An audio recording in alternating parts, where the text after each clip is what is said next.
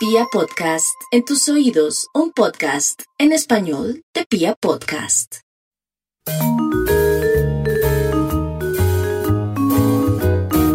Hola, bienvenidos a Rescate Financiero, el podcast. Soy Catalina Gudelo, abogada especialista en reorganización financiera y solución de problemas de endeudamiento.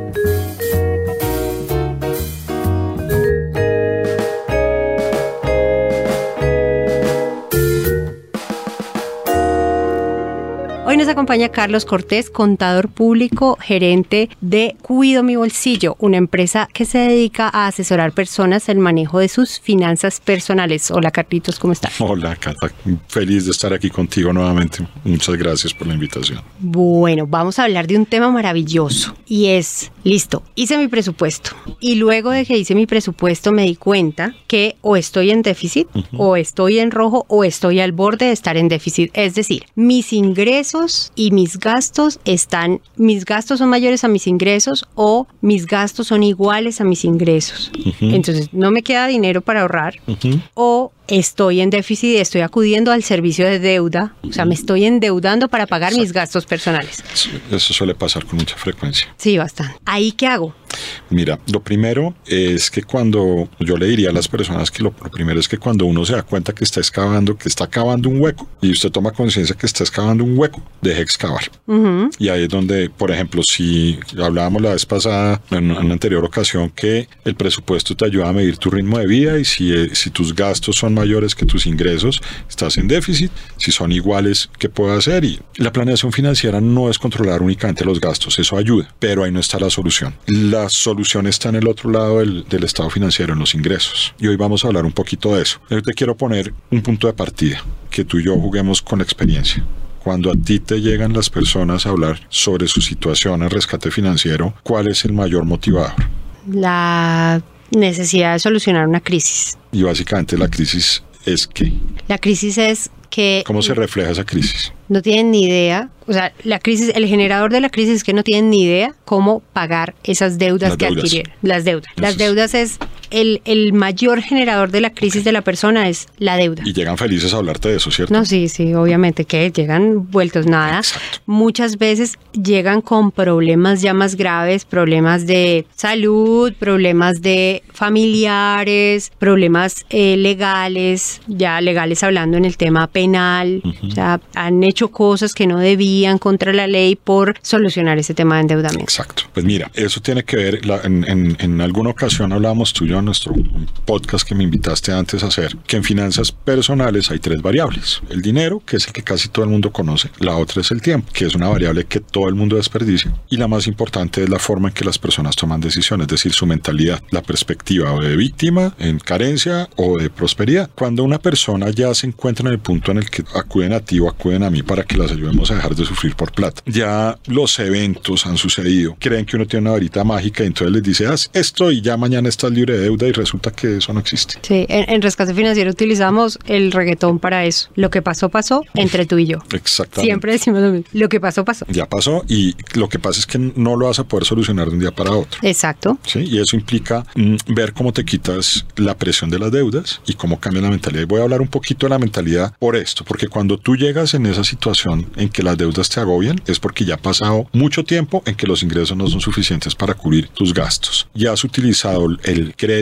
que el crédito es una herramienta, no es ni mala ni buena, depende de cómo la manejas tú, Sí. básicamente. ¿sí? Y que por qué la manejaste mal, eso lo podemos discutir un mes más y no nos vamos a poner de acuerdo, pero el- la conclusión es que lo manejaste mal. Las deudas malas, desde el, el lenguaje que nosotros usamos en, en Cuido mi bolsillo, las deudas malas no son las deudas vencidas, son las deudas que tú utilizaste para financiar tu ritmo de vida. O- ok, explícame un poquito más eso. El crédito es una herramienta que te puede servir o para salir adelante o para hundirte. Depende cómo lo utilices tú. Entonces, cuando nosotros hablamos coloquialmente, digamos en nuestro dialecto en mi bolsillo, las deudas malas no son las deudas que tú utilizaste mal, que se te vencieron o que te están castigando. No ese es el concepto. Sí. Digamos que es el concepto legal que tú puedes manejar cuando dices las deudas malas que toca castigar. pues, ¿sí? Deuda mala es que por mis malos hábitos yo utilicé el crédito para cubrir gastos, ya sea gastos de vida normales porque no me alcanzaba mi ingreso o para darme lujos que no tenía la posibilidad de pagar. Esos son, por ejemplo, eh, no, no, posiblemente te, te ha llegado no solamente el que se compró el carro de lujo que no podía darse el lujo de pagar, sino también el que se compró el carrito viejo que está remodelando de toda la vida y lo tiene por ahí en un parqueadero y ese carrito lo quiere soltar. Sí, sí, sí, Sí. les duele terriblemente. Y creen que eso es una inversión porque algún día lo van a vender. Eso no es una inversión porque ya lo hablamos alguna vez, no me está poniendo plata en el O bolsillo. sea, inversión, inversión es solamente lo que me genere plata para el bolsillo. Eh, desde el punto de vista de, de flujo de caja específicamente, eh, sí, un activo es una, algo que tú controlas, es una propiedad o algo que tú controlas, un contrato, un intangible, algo que tú controlas, que te ayuda a poner dinero en el bolsillo sin que tú tengas que estar trabajando permanentemente en él. ok.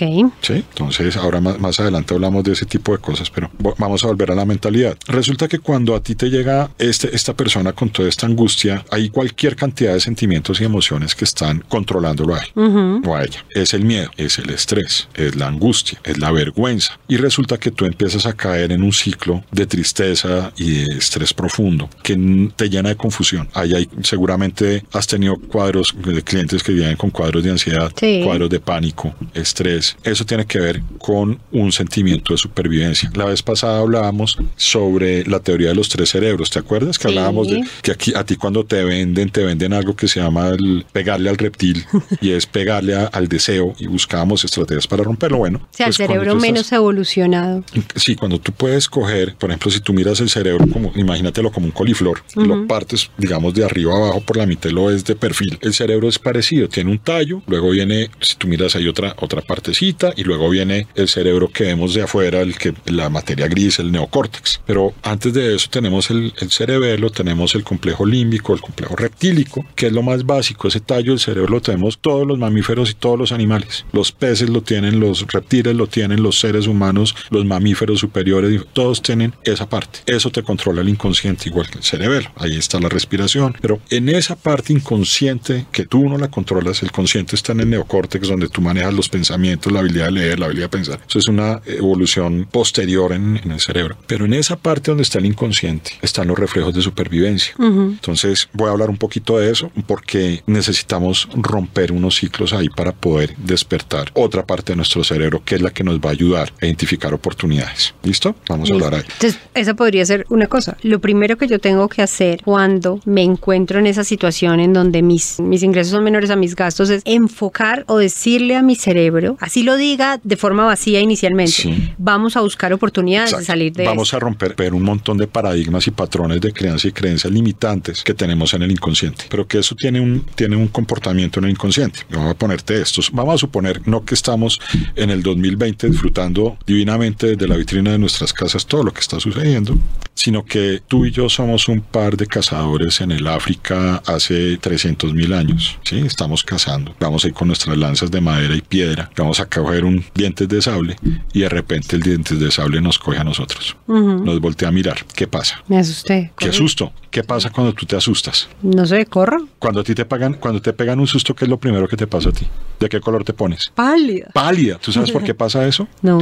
Porque desde hace 300 mil años que evolucionamos para poder defendernos cuando nos sentimos amenazados, nuestro organismo reacciona inconscientemente y lo primero que hace es que nos prepara para una de tres acciones, para huir o para escondernos o para pelear. Cuando te prepara para esa situación, lo primero que hace es bombear toda la sangre que tienes en tu cuerpo a las piernas. ¿Cuál- ¿Cuáles son las tres nuevamente? Cuando te sientes amenazado, o huyes, o Sí. te escondes, o peleas, te vuelves agresivo. ¿Cuál sería la diferencia entre huir y esconderse? Huir es que sales corriendo. Y esconderse. Esconderte es que te escondes. También estás huyendo, pero la estrategia es distinta. Es ¡pin! ¿Dónde me metí? o sea, hago como si nada hubiera pasado. Esa puede ser una, pero, pero una es, es yo, me, yo me escondo. Entonces, el- si el bendito tigre voltea a mirarme, sí, vamos, a, vamos allá, porque es que esto es de evolución, Sí. es, es de evolución de, de biológica, eso no me lo estoy inventando. En el instante que te pegan el susto, te pusiste pálida. ¿Por qué? Porque todo tu organismo te preparó para uno de esos tres actos. Entonces, en nuestro, en nuestro caso es esta persona se volvió consciente en ese momento que su problema económico es complejo. O sea, que Hay, bueno, primero, Y se le dispararon los mismos mecanismos de y, defensa. y esa persona llegó, vamos, vamos a traerlo, vamos a traer A hoy. a la hoy, y esa persona, entonces, lo primero que tiene que hacer es, Se siente amenazada, sí, y reacciona inmediatamente como te estoy diciendo. Pánico que se refleja en la, en la palidez, toda la sangre se me fue a las piernas y me está preparando para salir corriendo. Por eso es que te pones pálida porque inconscientemente tu cuerpo manda toda la sangre y todo el oxígeno que tú necesitas a tus penas para prepararte a huir. entonces, lo primero sería reconocer eso, eso que me está pasando. O sea, reconocer y enmarcar lo que me está pasando. ¿Qué estoy haciendo yo frente a este tema que tengo? Tengo un tema de ¿Por endeudamiento. Porque siento y más, mira, más que cuando nosotros hacemos los talleres en Cuido mi bolsillo y eso lo hemos aprendido y lo hemos trabajado mucho. Cuando hacemos los ejercicios de presupuesto, por ejemplo, más que enseñarles qué piensan, buscamos que se enfoquen en qué sienten. Ajá. Entonces yo, Porque yo tengo que identificar, veo mi presupuesto e identifico. Hablemos primero de la deuda y luego miramos el presupuesto, cómo te sirve para romper ese ciclo. Ok. ¿Te parece? Listo. Entonces veo, veo, yo hablaba en términos pe- del resultado del presupuesto. Entonces, Sí. digamos que hice mi ejercicio juicioso y me di cuenta que o la situación La ya me situación, llevó. la situación te llevó a... no hice mi ¿Qué ejercicio me está juicioso. pasando? ¿Qué me está pasando? Yo, yo no sé, estoy endeudado. Y me entonces ahí uno esto. podría decir cuáles serían los rasgos que yo, a, a mí me gusta como llevar todo a, a temas de tips, cuáles serían los rasgos que yo puedo determinar cuando yo estoy mal en mi salud financiera, es decir, ¿qué empiezo yo a notar? O sea. ¿cómo, cómo empiezo yo a notar eso? ¿Cómo, cómo empiezo yo a notar pa- Primero- para poder enmarcarlo en las otras tres estrategias que estoy utilizando cerebralmente para liberarme Sí, de ese ya, problema? Ya, ya vamos, ya vamos. No, porque es que las estrategias cerebrales, eh, no, esos son, tú no los controlas, eso es inconsciente. Claro, pero las tengo que identificar para que poder mirar qué Entonces estoy tú haciendo. empiezas, mira, primero, cuando empiezas, tú, tú no empiezas a tomar conciencia con la lógica. Tú empiezas a tomar conciencia es porque te enfermas. Empiezas a dormir mal. Te empiezas a despertar a las 2, 3 de la mañana. Te despiertas sudando. Mañana se me vence tal vaina. Cuando tú empiezas a pensar más en lo que debes que en lo que tienes, ese es un síntoma que Ese, tienes ese sería, ese sería el primer tip. Claro. Yo tengo que identificar, si yo estoy pensando más en lo que debo que en lo que tengo, tengo un problema con la deuda. Serio. Listo. Serio. Nosotros en, en Rescate Financiero utilizamos una que es si usted, cuando todos nos hemos ganado el baloto de la ducha, le llamo yo, ¿no? El- el- el- la lotería de la, de la ducha. Sí. Entonces yo me gano la- el baloto y empiezo a distribuir en mi mente para dónde va el baloto. Si el primer pensamiento que yo tengo es pago mis deudas para estar tranquilo, Y los yo, demás que esperen. yo tengo un problema Sí. de endeudamiento. Sí, claro. O sea, si ese es el primer, si, si mi primer pensamiento del día y el último de la noche se fueron a mi deuda, yo tengo un problema de endeudamiento. Esa es una. Lo otro es, por ejemplo, tu nivel de irascibilidad sin saber por qué. ¿sí? Y entonces Es- ahí ya, ya hablamos de, de las estrategias. Escondo, huyo o peleo. Exacto. Esos son, son instintos y entonces inconscientemente tú los estás revelando. Entonces hay que ponerle cuidado a eso. Por ejemplo, cuando tú peleas en la casa por cualquier pendejada, Sí, sí, sí. no sí. necesariamente. Y, y la, y la discusión termina en dinero. Sí, Y el dinero, tenemos que ser claros, el dinero, como lo hablamos la- el- al principio con el crédito, que el crédito es una herramienta, el dinero también es una herramienta. El dinero no es ni malo ni bueno. Bueno o malo es cómo haces tú para conseguirlo y cómo haces para que el dinero, tú manejes el dinero y no que el dinero te maneje a ti, ni porque te sobra ni porque te falta. Entonces, síntomas de que el dinero te está manejando.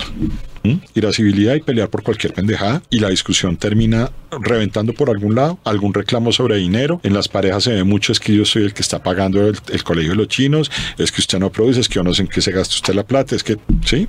Y eso inconscientemente ahí va corriendo. Ese es, es uno. Y el esconderse. El esconderse también es un instinto de supervivencia. El esconderse no solamente que te llamen del banco o de los amigos o que usted eh, le prestó plata a un amigo y no volvió porque no le ha podido pagar la cuota. Eso se da. Entonces, miren, uno no debe sentir. De hecho, cuando usted se da cuenta que está en esa situación, y, y ahora vamos para. para- para- O cuando yo me doy cuenta que alguien cercano mío está en esa Exacto. situación, ¿no? Porque mm, es mucho más fácil. A nosotros en Rescate Financiero nos contactan más familiares preocupados por una persona que la misma persona. que una persona se atreva a hablar de su situación y ser franco no con los demás, sino con uno mismo, implica un nivel de conciencia, un nivel de decisión por querer cambiar la vida. Seguramente tú has escuchado las tristes noticias de personas que terminan haciendo bestialidades con ellos y con su familia con tal de no reconocer las deudas. Sí, sí, sí, sí. Entonces, mira, darse cuenta de eso exige, exige valor, exige sinceridad con uno mismo, porque ahora voy a esto, ese, ese estado de estrés al que biológicamente estamos predestinados o digamos diseñados para como instinto de supervivencia, está diseñado para que tú lo tengas durante 15 minutos, no durante 30 o 40 meses, y eso te termina enfermando. Exactamente. Entonces, ese es otro síntoma, esa es otra de las cosas que uno tiene que ver. Cuando tú terminas yendo a la, al médico médico porque tienes ansiedad. Cuando te empiezan a decir tienes que utilizar un ansiolítico de tal cosa y tal otra por el otro lado. O gastritis. O tienes gastritis o no estás durmiendo bien, párale bolas, porque es que todo lo demás son síntomas y, y el alto endeudamiento son síntomas. Pues, ¿Qué son los síntomas, hermano? Es que es hora de cambiar. Y el que tiene que cambiar, si usted tiene un bolsillo desocupado, está lleno de deudas y quiere que eso cambie, eso no lo vas a poder hacer ni tú ni yo, ni no me voy a meter en problemas aquí de religión, pero ni el político de turno, ni el... No, eso no es un milagro. El primero que tiene que cambiar es usted. Sí. Y para que usted cambie tiene que darse cuenta de que el proceso tiene tres pasos. Primero, crear conciencia.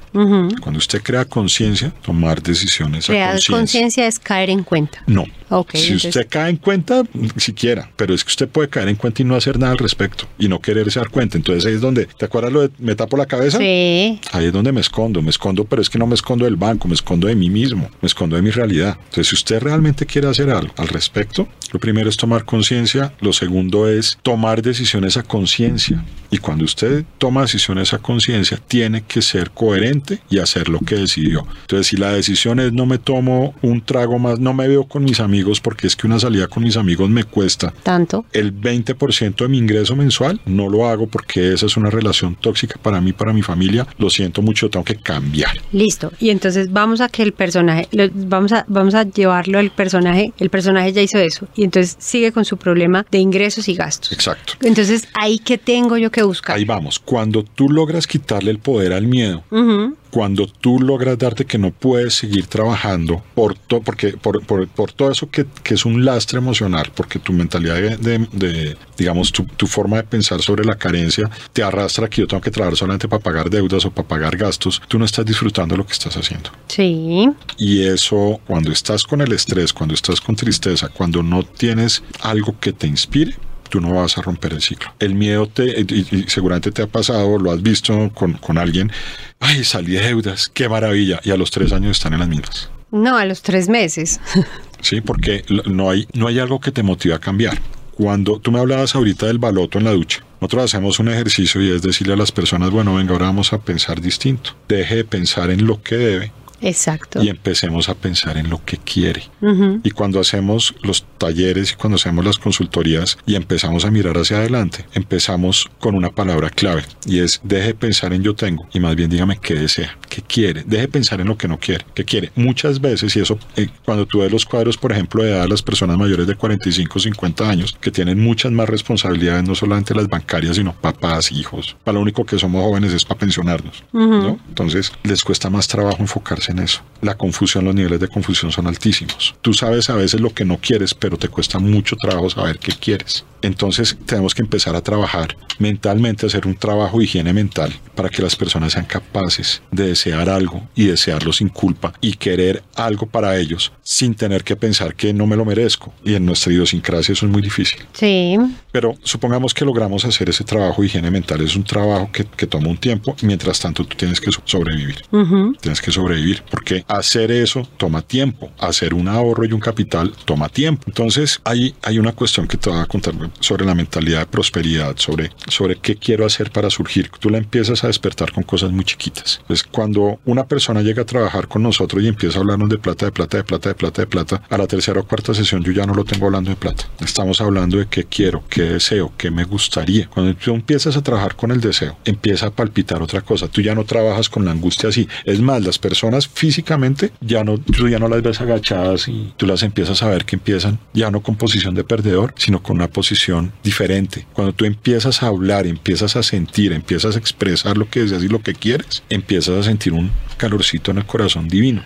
Eso te motiva y te inspira. Cuando tú tienes inspiración y tienes ganas, empiezas a ver oportunidades. La mentalidad de prosperidad no busca dinero, busca oportunidades. Si tú te me quedas o la persona que viene a trabajar con nosotros empieza a decir, vea, es que yo necesito un millón de pesos más al mes, yo le puedo poner a él 30 opciones encima de la mesa, 30 alternativas. No va a haber ninguna. Muy seguramente, me pasó a mí, le ha pasado a otras personas y no hay por qué sentir vergüenza en esto, esto es un aprendizaje. La solución pasa por o tomar una decisión a la asegura diciendo, no, es que voy a meter todos mis ahorros, el, el trabajo que acabo de perder, me acaban de dar una liquidación, voy a pagar deudas y con lo que queda me voy a comprar la papelería de la esquina. Y ojo, no, que ningún que me acaban de dar mi liquidación y voy a pagar deudas. Lo primero nunca debería ser eso. Eh, eh, estamos de acuerdo. O sea, lo primero, y, y eso sí, eso es algo, y en estas épocas es- ha tomado una relevancia muy importante y es, si le dan su liquidación, quieto. Quieto. Su primera es quieto, no Estamos pague nada, quédese quieto, porque siempre en materia de endeudamiento hay posibilidades de reorganizar, reestructurar, Exacto. redistribuir. Hay siempre. alternativas. Siempre. Pero fíjate que ahí está, el- él, él siente que el tigre de dientes de sable viene por él, entonces él cómo se lo quita, le ahuchan una presa para que no lo Una persiga él. ¿sí? Pero eh, te acuerdas, hemos hablado siempre primero yo, primero yo, Mm. primero yo, entonces ahí hay un ahorro. Ahora llegan y dicen, no, me voy a comprar la tienda de la esquina del vecino porque es que eso, La papelería. la papelería, ¿qué sabe usted de papelerías?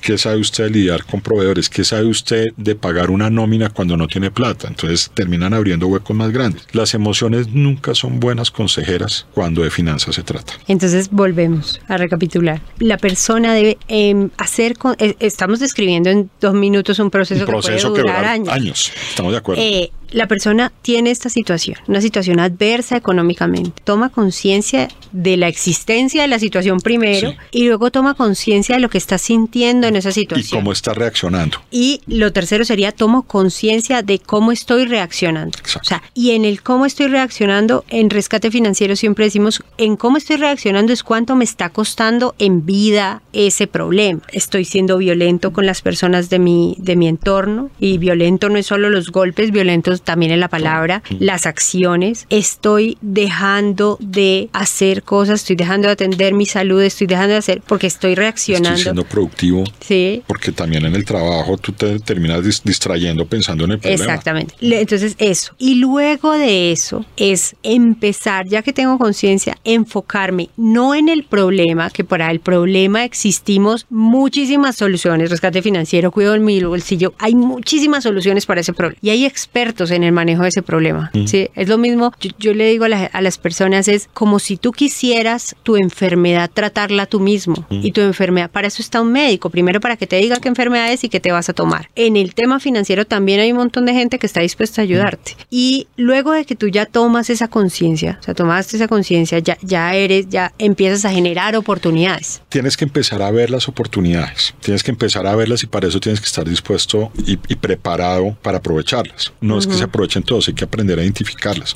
Y, y- y eso era lo que... te- y con el, nuestro ejemplo de la papelería es, y no es cualquier tipo de oportunidad. Exactamente. Es como cuando tenemos una decepción amorosa y no hacemos el proceso de duelo suficiente, cualquier bus nos sirve después. Eso con tal de escapar. Con tal de escapar de mi dolor, cualquier bus me sirve y me termino metiendo en una relación o involucrando en una relación peor o de menor calidad que la que ya o en tenía. dos relaciones al tiempo, porque O no cerró tres. la anterior. o en tres, sí, sí. Entonces, esa... No, sin bailar, no mentiras. Eh, eh, y, y bueno, la infidelidad financiera es, Claro. es lo mismo, porque es tomo, y, y todo esto se trata, y mira que la palabra que más has utilizado y que me gusta resaltar es conciencia. La palabra es hagámoslo todo de manera consciente. No permitamos, yo a los clientes en rescate financiero siempre les decimos lo mismo, espérese, espérese, espérese, no se le olvide que el jinete de este caballo es usted, no el caballo. Exactamente. El caballo puede asustarse porque el caballo vio un animal o un hueco, lo que sea, pero el jinete es usted. Entonces, volver a retomar ese espacio. Exacto. Listo, Carlitos, cuéntanos, ya para terminar, ¿cómo cerrarías tú? ¿Qué le aconsejarías tú a la persona que está en esa situación? Mira, lo primero, tú lo mencionaste. Si, si le llega, si usted está pidiendo ayuda, reconozca que necesita ayuda y déjese ayudar. Ajá. Y cuando tenga el experto la persona, créale. ¿No? Porque usualmente lo contratan a uno es como para ver si saben más que uno. Como el que va al médico a, evaluar, a validar lo que se dictaminó Lo en que se Google. dictaminó en Google. Eh, Y, y, y créale. Y mire, no todas las cosas, puede que haya oportunidades que usted no identifica, pero otra persona sí. Entonces, no necesariamente todo, no todo lo que brilla es oro. Y el ojo del experto a veces distingue el oro, donde usted no lo ve brillar. Sí. Sí, hay, oportunidades que uno tiene que aprender a, a ver, ese es uno. Hemos hablado siempre, póngase usted primero, tenga ahorros y cuando tiene los ahorros mire oportunidades de que ese dinero trae para usted, es decir, invierta el flujo y póngalo a No lo tenga quieto. Esté dispuesto a escuchar pero no a tragar entero. Ok. Y en todo lo que sean oportunidades de generar ingresos, póngase, mire, la, prosperidad se alimenta de cosas muy chiquitas. Si usted se quiere ganar 20 millones de pesos al mes, y ojo que dije, no, si usted se tiene, no dije, si usted se tiene que ganar 20 millones de Si pesos no al mes. quiere. Si usted se quiere ganar 20 millones de pesos al mes, ¿por qué lo quiere hacer? ¿Cuál es la intención que hay detrás de eso y cómo lo vamos a hacer? Pero no pretenda ganarse los 20 millones mañana. Empiece por ganarse 20 mil pesos extra al día. La, la prosperidad se alimenta de cosas chiquitas. Cuando usted aprende a utilizar el tiempo a su favor, un pequeño cambio hoy puede tener repercusiones importantes en tres o cuatro años. Entonces, esa es, esa es una. Escuche oportunidades, pero no se las coma enteras. Y cuando hablo de oportunidades, no tiene que ser solamente sector inmobiliario. Hay, hay infinidad de alternativas, pero también hay infinidad de estafas. Sí. Entonces, ojo Sí. con esto. Un poco lo que pasa en este momento está muy de moda el tema del mercado de capitales. Sí. que hay empresas muy serias dedicadas a enseñarte cómo trabajar el mercado de capitales, pasando por un montón de cosas, y también hay pirámides dedicadas De a venderte libros para que aprendas el mercado de capitales y que realmente tu lucro no esté en el mercado de capitales, sino en traer a dos amigos Sí. que se inscriban a la todo pirámide. lo que es, mira, todo, todo esquema, no importa que si estamos hablando de sistemas de email marketing, de ingresos digitales, de, de redes de mercado que tú y yo lo hemos hablado hasta el cansancio, de todo lo que tú tengas, todas las oportunidades, si a ti te pagan por traer gente y, que, y porque ellos se inscriban, eso es, eso yo huiría de ahí porque tarde o temprano se va a totear. Claro. Cuando uno habla, por ejemplo, Además, porque te puedes estar generando una necesidad que no tienes, ¿no? No, no la tienes. Consumir el be- la bebida milagrosa. Si tú eh, no tienes, to- y además, mire, eso también le hace mucho daño a las empresas que utilizan un sistema como el voz a voz para apalancar un producto. Ese es un Sí. sistema, eh, digamos, legal que si se maneja de forma responsable, tanto para la persona como para la empresa, funciona bien si la empresa es seria. Sí, es una forma eficiente de generar una fidelización de clientes, pero ojo, no de personas que detrás de la plata, sino de clientes que son consumidores genuinos. Todas las empresas necesitan consumidores genuinos. Si tú las traes engañadas diciéndole no es que venga para que se gane la comisión de tanto y solo millonario, mire, las redes de mercado pueden ser interesantes, pero vuelve lo mismo. Entienda qué se va a meter. Eso es una inversión, inversión de tiempo y de plata, que si usted la maneja mal, lo puede reventar. Entonces no escuche, pero no trague entero. Listo, listo, Carlitos. Muchísimas gracias. Ti, ¿Cómo te gracias. encontramos? Cuéntanos. cuidomibolsillo.co, sencillo, o cuido mi bolsillo en redes sociales, en LinkedIn, Facebook, eh, YouTube. No, no somos los expertos digitales aún, vamos camino a hacerlo, pero Todo, los todo. invitamos a nuestro sitio web cuidomibolsillo.co. Allá nos pueden encontrar y vamos a estar felices de recibirlos. Cata, mil, mil gracias por confiar en nosotros y por invitarnos. Muchas gracias. Recuérdenlo, soy Catalina Gudelo, Rescate Financiero. El podcast nos encuentran en todas las redes sociales como Rescate Financiero Colombia. Gracias.